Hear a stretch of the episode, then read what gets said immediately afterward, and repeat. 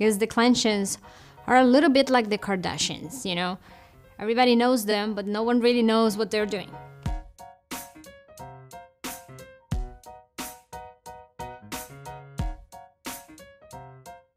The Declensions are actually the major delight of German grammar, and I want you to fall in love with them, as I did. This might not be the most didactic decision, but I want to reward your curiosity. If you really want to know what declensions are, this is an overview, uh, conceptual overview of what declensions are.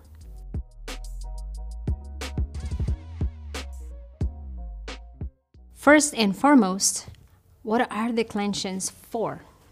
The short answer is to haunt students. Declensions are there to provide a grammatical information. For example, to distinguish between a subject and an object. I know those terms probably mean nothing to you yet, so let me give you an example in English. When you say, I gave her a hug, you're using her instead of she. You don't say, I gave she a hug. And there you have it. It's a declension because you're marking that the person receiving the hug is not the subject, it's not the doer of the action, it's not she that is hugging someone, but she is receiving the hug. So it's I gave her a hug.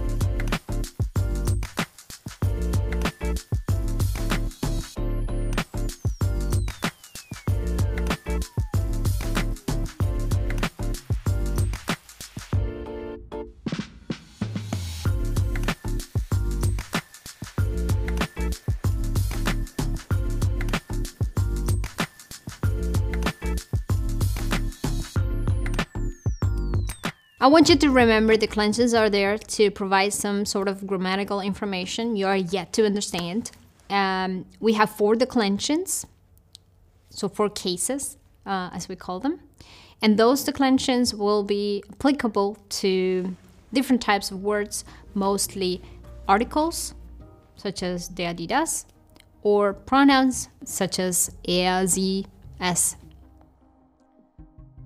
I know this sounds like a lot but remember when you were trying to learn how to ride a bike and then, you know, you had to push the pedals, you had to look forward, you had to keep your balance, hold the handlebar, and all these things while you were looking casual and cool. So, learning declensions is a little bit like this as well. Uh, you will learn with time to process all this different information uh, in a split second. What are declensions?